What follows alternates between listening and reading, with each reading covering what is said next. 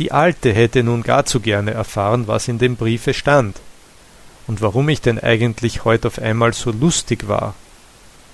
Aber das war ja viel zu weitläufig, um es ihr auseinandersetzen zu können. Ich zeigte bloß auf ein paar Kraniche, die eben hoch über uns durch die Luft zogen, und sagte, ich müsste nun auch sofort und immerfort weit in die Ferne.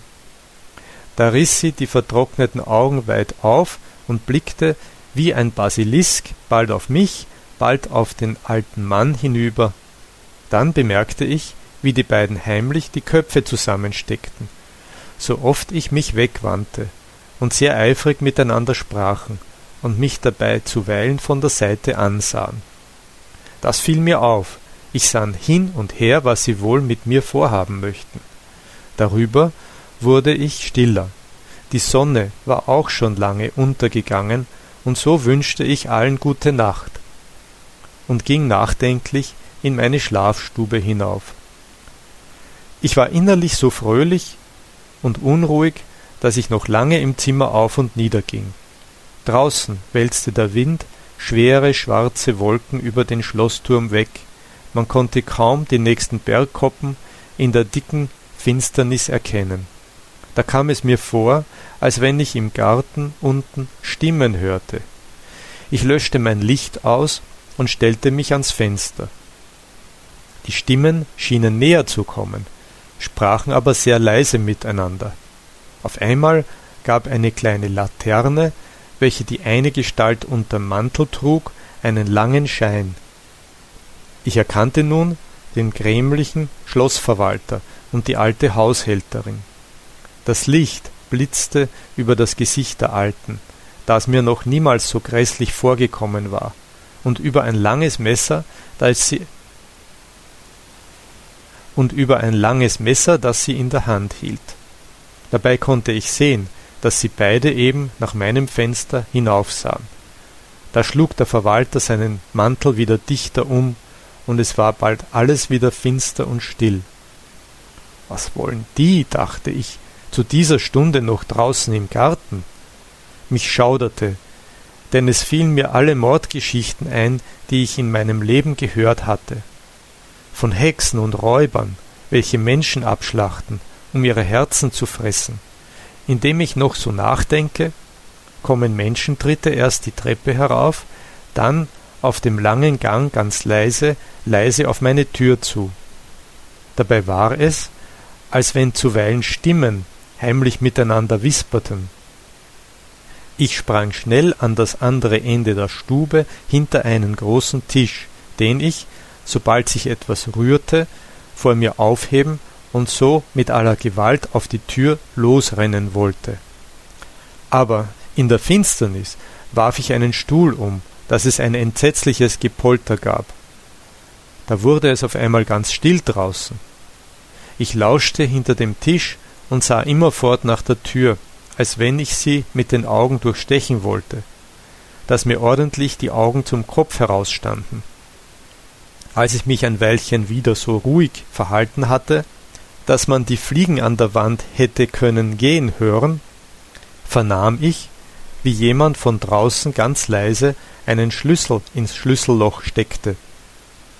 Ich wollte nun eben mit meinem Tische losfahren, da drehte es den Schlüssel langsam dreimal in der Tür um, zog ihn vorsichtig wieder heraus und schnurrte dann sachte über den Gang und die Treppe hinunter. Ich schöpfte nun tief Atem. Oho, dachte ich, da haben sie dich eingesperrt, damit sie's kommod haben, wenn ich erst fest eingeschlafen bin. Ich untersuchte geschwind die Tür. Es war richtig, sie war fest verschlossen. Ebenso die andere Tür, hinter der die hübsche bleiche Magd schlief. Das war noch niemals geschehen, solange ich auf dem Schloss wohnte. Da saß ich nun in der Fremde gefangen. Die schöne Frau stand nun wohl an ihrem Fenster und sah über den stillen Garten nach der Landstraße hinaus, ob ich nicht schon am Zollhäuschen mit meiner Geige dahergestrichen komme. Die Wolken flogen rasch über den Himmel, die Zeit verging, und ich konnte nicht fort von hier.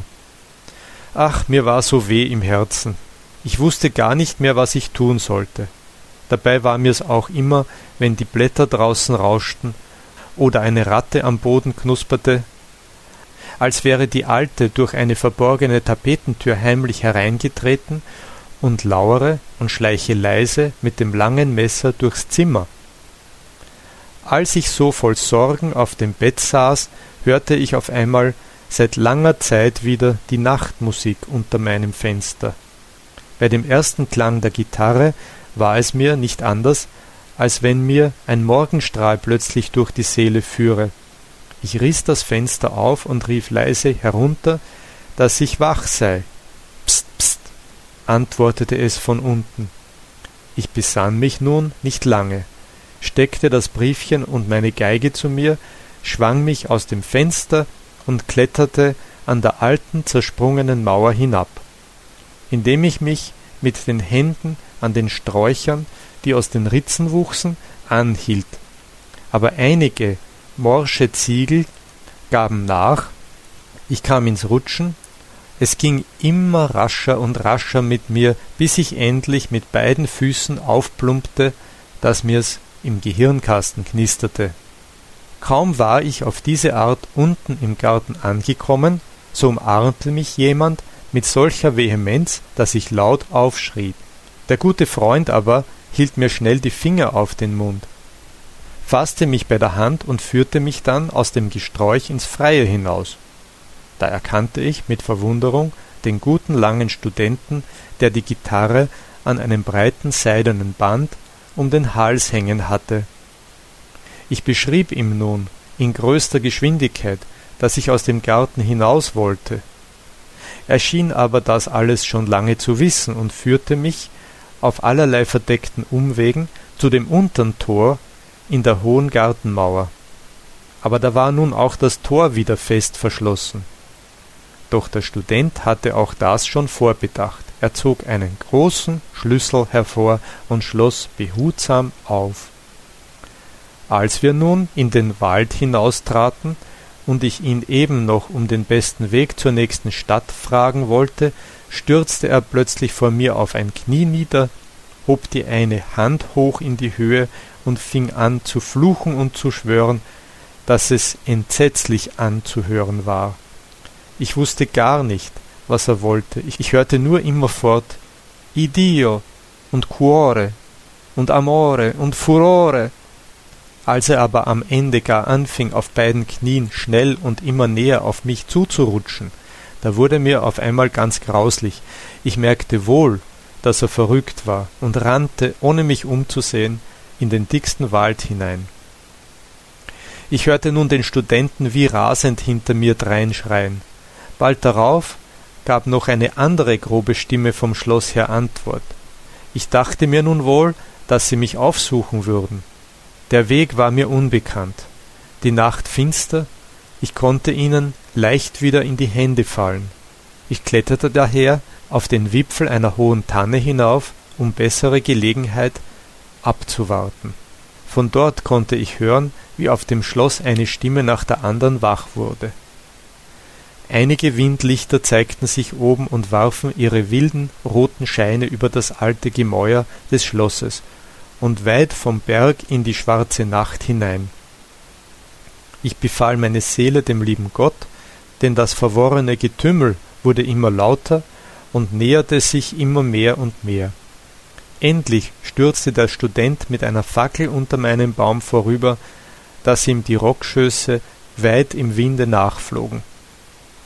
Dann schienen sie sich alle nach und nach auf eine andere Seite des Berges hinzuwenden. Die Stimmen schallten immer ferner und ferner, und der Wind rauschte wieder durch den stillen Wald.